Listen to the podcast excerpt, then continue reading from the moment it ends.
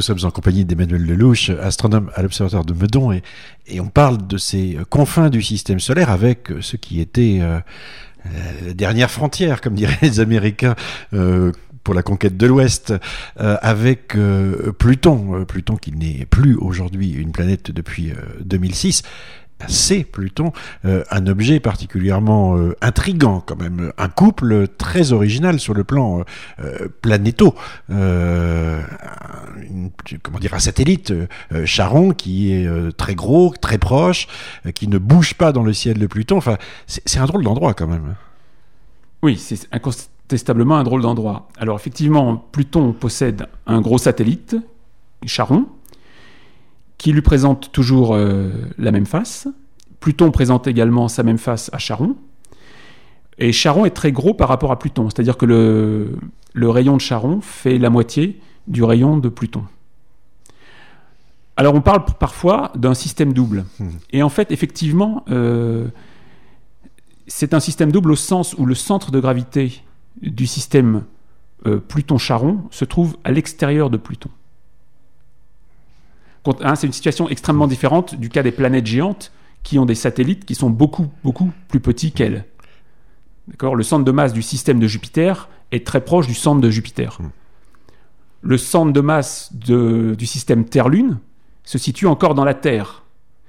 Mais le système de masse du système, le centre de masse pardon, du système Pluton-Charon se trouve à l'extérieur de Pluton. Mais Pluton, c'est plus petit que la Lune. Pluton, c'est plus petit que la Lune. effectivement, le rayon de Pluton est d'environ 1200 km contre 1740 mmh. pour la Lune. Notre petit corps. Euh, oui, petit corps, oui. Alors Pluton, en fait, possède euh, en réalité trois satellites, puisqu'on a découvert en 2005 deux nouveaux satellites beaucoup plus petits qu'on appelle Nix et Hydra, qui font peut-être 200 km de diamètre. Donc environ 10 fois plus petits en diamètre que Pluton. Mmh. Comment a-t-on euh, je veux dire, découvert ce que l'on sait sur Pluton aujourd'hui, c'est-à-dire température, euh, existence ou non d'une atmosphère, euh, ces petits satellites, par une, euh, une, veille, une observation de plus en plus précise à partir de l'espace? Bah, Disons par différentes techniques d'observation astronomique, puisque chacune des propriétés que vous avez mentionnées requiert une technique particulière. par exemple, pour mesurer la température de Pluton, il faut mesurer la quantité de chaleur qu'il émet c'est ce qu'on appelle la mesure du rayonnement thermique.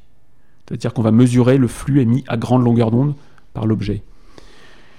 Euh, pour, euh, la découverte de l'atmosphère, on a eu recours à la méthode de l'occultation stellaire. Alors effectivement, Pluton possède une atmosphère, une atmosphère ténue, qui fait à peu près une dizaine à une vingtaine de microbars de pression au sol. Et pratiquement le seul moyen de découvrir des atmosphères aussi ténues, c'est donc d'observer une étoile au moment où Pluton, dans son mouvement sur la voûte céleste, va passer devant elle. C'est ce qu'on appelle l'occultation de l'étoile par Pluton. Et si euh, l'objet est doté d'une atmosphère, eh bien le signal de l'étoile ne va pas disparaître de manière abrupte comme il le fait derrière une surface nette, mais le signal de l'étoile va être progressivement réfracté. Donc le signal de l'étoile va disparaître doucement, régulièrement, peu à peu. Et c'est comme ça qu'on découvre, qu'on peut découvrir des atmosphères extrêmement ténues je dirais le couple Pluton, Charon et, maintenant vous le dites deux, deux petits satellites. Euh, c'est aussi une bizarrerie où on observe, euh, par exemple, avec des astéroïdes, des astéroïdes doubles, voire triples, c'est-à-dire une association de départ alors en fait, effectivement, les systèmes binaires et multiples sont relativement fréquents, euh, aussi bien dans la, dans la ceinture d'astéroïdes, mais en plus encore en fait dans la ceinture de Kuiper, puisqu'il y a déjà au moins 5% des objets transneptuniens qui possèdent des satellites. Et euh, on connaît au moins un exemple de ménage à trois, on va dire, avec euh, un objet qui possède deux petits satellites. Cet objet est d'ailleurs assez remarquable, il s'appelle 2003 EL61. Malheureusement, c'est un objet qui n'a pas encore été nommé euh, de manière. enfin, qui ne porte pas un vrai nom, disons. Et c'est un objet très curieux, on pense qu'il est extrêmement allongé, c'est-à-dire qu'il aurait. C'est une sorte de ballon de rugby avec un rapport entre le petit axe et le grand axe d'un facteur 1,5, c'est-à-dire euh, un grand axe plus grand d'un facteur 1,5 que le petit axe, et il possède deux satellites. Et là, la technologie a fait des merveilles, puisqu'en fait, on, on connaît la composition de la surface de l'objet, non seulement de l'objet, mais aussi de ces deux satellites. Et oui, les progrès extraordinaires de la technologie. On sait que l'objet comme EL61, comme ces deux satellites, sont recouverts de glace, d'eau. Euh, ce qui a attiré l'attention des astronomes aussi, c'est l'orbite euh, de Pluton. Euh, Pluton qui tourne autour du Soleil en 240 et quelques 240 248 248 ans exactement, euh, avec une orbite qui est l'orbite la plus inclinée que l'on connaisse, en tout cas des planètes à l'époque. Oui, et justement c'était une, autre des bizarreries de, Pluton en tant que planète. Hmm. Mais dans la ceinture de Kuiper, les orbites inclinées sont monnaie courante. Donc c'est encore une raison, euh, disons un facteur de rapprochement entre Pluton et cette cohorte d'objets hmm. qui sont dans, la même région que lui. Alors est-ce qu'on peut dire que le coup de grâce a été porté par la découverte euh, d'un objet qui s'appelle Sedna, dans la ceinture de Kuiper, alors je crois que c'est en 2003, euh, un objet qui, euh, se trouvant plus gros euh, que Pluton, finalement, a transformé véritablement Pluton en membre d'une famille dont il n'était pas nécessairement le personnage le plus important. Alors, psychologiquement, effectivement, le coup de grâce a été, a été porté par la découverte d'un objet plus gros que Pluton, mais qui n'est pas Sedna, qui est Eris. Effectivement, parce que euh, ça, ça a reposé de manière aiguë la question de la définition du mot planète. Disons que jusqu'à la fin du XXe siècle, il n'y avait pas de définition rigoureuse du mot planète, mais il y avait un consensus hmm. sur la manière dont classifier les objets du système solaire. Et en particulier, on disait qu'une planète, bon, c'est un objet qui est en orbite autour d'une étoile, le Soleil en l'occurrence, c'est un objet qui n'est pas une étoile, donc qui n'émet pas son propre euh, rayonnement. Et c'est un objet qui, du point de vue de sa taille, est plus gros qu'un astéroïde. D'accord? Alors il n'y avait pas de problème, parce que Pluton est nettement plus grosse que le plus gros des astéroïdes de la ceinture principale, qui est Cérès. Cérès a un diamètre de 960 km. Pluton, avec un diamètre de 2400 km, est clairement plus gros. À partir du moment où on découvre un objet dans la ceinture de Kuiper, dont le diamètre est légèrement plus grand que celui de Pluton, se pose le problème. Le nouvel objet va-t-il être appelé planète ou est-ce qu'on va enlever à Pluton le titre de planète?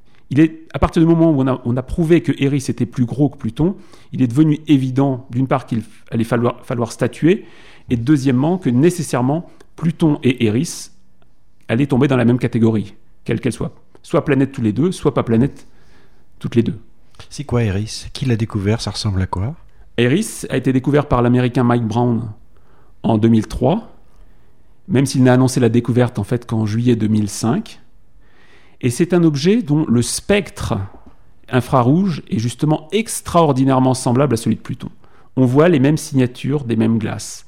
On sait que euh, Eris est recouverte de glace de méthane et de glace d'azote, comme Pluton. On, voilà donc en fait une sorte, du point de vue physique, c'est un Pluton bis. Né dans le même environnement. Oui, mais actuellement plus distant. Il est à 97 unités astronomiques. Donc Pluton a pratiquement la même taille qu'Eris. Eris est légèrement plus gros, légèrement plus gros. Il a les mêmes glaces de surface, mais il y a une différence, c'est qu'il est situé nettement plus loin.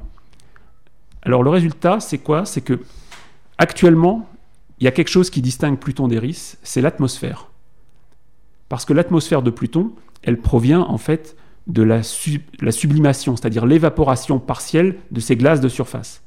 Pluton, la température au niveau du sol de Pluton est d'environ 40 Kelvin. D'accord? En Celsius? Ben, Moins 233.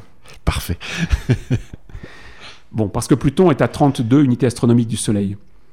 Eris, c'est une sorte de Pluton bis, mais qui est placé à 97 unités astronomiques. La température au niveau de la surface d'Eris doit être de 20 Kelvin seulement. Or, à 20 Kelvin, les glaces, comme la glace d'azote ou la glace de méthane, eh bien, ne sont pas suffisamment volatiles pour s'évaporer et produire une atmosphère. Donc, il y a actuellement une différence entre Pluton. Il y a, je dirais, il n'y a qu'une différence entre Pluton et Eris, c'est le fait que Pluton possède une atmosphère et qu'Eris, au jour d'aujourd'hui, n'en possède pas. Mais ça, c'est certainement pas suffisant pour dire que l'un est une planète, pas l'autre. Hmm. Pourquoi? Eh bien, tout simplement parce que la situation va changer. Actuellement, Eris est à 97 unités astronomiques. Mais Eris est, sur une orbite très elliptique, qui va d'ici à peu près 2180, l'année 2180, quelque chose comme ça, l'amener tout près du Soleil. Probablement vers, euh, si je me souviens bien, 35 unités astronomiques. À cette distance, sa surface aura chauffé suffisamment pour qu'il puisse se mettre à dégazer. Et donc, nos petits-enfants, ou nos arrière-petits-enfants, s'ils utilisent la méthode d'occultation stellaire, ou une autre méthode peut-être plus performante, auront toutes les chances de constater que, à leur époque, Eris possédera une atmosphère. Et dans le même temps, eh bien dans le même temps, Pluton se sera éloigné du Soleil. Pluton était aussi une orbite très elliptique. Pluton sera peut-être à 50 unités astronomiques du Soleil. Eh bien, Pluton n'aura plus d'atmosphère, car son atmosphère aura gelé. Donc on aura une sorte de renversement des rôles pour ce qui concerne l'atmosphère. Tout ça pour dire qu'il n'y a rien de fondamentalement différent entre Pluton et Eris du point de vue de la physique. Alors, c'est le même Michael Brown, euh, astronome américain, qui, euh, en, 2003, va découvrir euh, une, un objet transneptunien qui va devenir célèbre aussi, qui est Sedna. Alors, Sedna, c'est encore peut-être plus extrême parce qu'il se rapproche au plus près à je crois 90 unités astronomiques. 76 exactement. Et s'en éloigne jusqu'à 900 unité astronomique, c'est-à-dire euh, beaucoup, beaucoup, beaucoup. Euh, c'est un astre euh, qui est beaucoup plus gros que, que Pluton lui aussi. Ah non. Non, plus. On ne connaît pas la taille de cette pas la taille. en réalité. D'accord. Mais on n'est pas sûr du tout qu'il soit plus gros que, que Pluton. D'accord. Il serait plutôt dans les 1500 km de diamètre. C'est pas très loin. C'est pas très loin, c'est la même catégorie. Donc ce qui a fait l'originalité, ce qui a frappé les esprits au moment de la découverte de Sedna, c'est son orbite puisqu'on a découvert un objet qui était actuellement à 76 unités astronomiques, mais dont on a calculé qu'il devait s'éloigner jusqu'à effectivement près d'un millier d'unités astronomiques. Alors on dit que Pluton, euh, que Sedna, euh, fait partie de la famille des objets euh, détachés. Détachés parce qu'il peut aller tellement loin, en fait il est tellement loin du Soleil qu'en fait il n'est plus perturbé gravitationnellement, il n'est plus influencé gravitationnellement par Neptune. Hmm. Donc Mike Brown, euh, au moment où il a découvert Sedna, a dit J'ai découvert le premier objet du nuage de Oort. Ce qui était quand même un petit peu excessif, puisque comme on en a parlé euh, précédemment, le nuage de Oort, c'est le réservoir de comètes, mais on ne parle pas de 1000 unités astronomiques du Soleil, c'est un réservoir qui est plutôt à 50 000 unités astronomiques du Soleil. Mais Sedna a été considéré euh, au moment de sa découverte comme un objet un peu certainement exceptionnel et peut-être intermédiaire entre un objet transneptunien et, le fameux nuage de Oort. Euh, il faut dire aussi que depuis, on a découvert d'autres objets sur des orbites encore un petit peu plus allongées que celles de Sedna, et qui vont donc au-delà de 1000 unités astronomiques. On pourrait encore découvrir des objets, euh, soit de, type Eris, euh, soit de type Pluton. Enfin, est-ce qu'on a une, idée du nombre et de cette population d'objets existants dans la secteur de Kuiper? Alors la question, quand on parle de population, c'est de préciser euh, au-delà d'une certaine taille. Parce qu'il existe une population, il existe toute une gamme de distribution de taille. Les objets qu'on voit, évidemment, ce sont les plus gros. On voit des objets qui font jusqu'à donc 2000 euh, km avec Iris. On voit des objets qui font la centaine de kilomètres. En dessous de la centaine de kilomètres, on ne voit plus les objets, mais ils doivent exister. Donc il y a toute une distribution de taille jusqu'à des objets qui doivent être kilométriques. Et là, effectivement, il y a des, certainement des, millions, des millions d'objets de petite taille. Hmm. On, peut, on peut les voir peut-être par occultation d'étoiles? Alors, effectivement, on peut les voir par occultation d'étoiles. Euh, c'est un moyen, effectivement, d'avoir une idée sur la distribution en taille, c'est-à-dire comment varie le nombre d'objets en fonction de leur taille. Donc, effectivement, même, même un objet tout petit, à partir du moment où il passe devant une étoile, il peut la masquer, en fait, c'est un phénomène de diffraction hmm. de la lumière de l'étoile, et on peut euh, ainsi détecter l'objet. Ce qui est un petit peu frustrant, c'est que l'objet ainsi découvert ne pourra pas être réobservé. Parce que l'objet est découvert parce qu'il passe une fois devant une étoile donnée, et puis après, eh ben, c'est tout. On n'a pas l'orbite de l'objet, on n'a rien. Donc on constate qu'il y a un objet. On peut faire un peu de la statistique sur le nombre de ce genre d'objets, mais on ne peut pas utiliser ça pour, pour étudier plus finement ces objets de petite taille. Comme les exoplanètes à transit. Non, parce que les exoplanètes à transit, elles transitent de manière régulière autour de leur étoile. C'est plutôt comme si, si, on veut une analogie avec les exoplanètes, il faudrait comparer ça aux exoplanètes qu'on découvre par l'antigravitationnel, qui elles sont détectées hmm. une fois au moment où par hasard elles passent devant une étoile distante, et effectivement le, phénomène ne se produit qu'une seule fois. Hmm.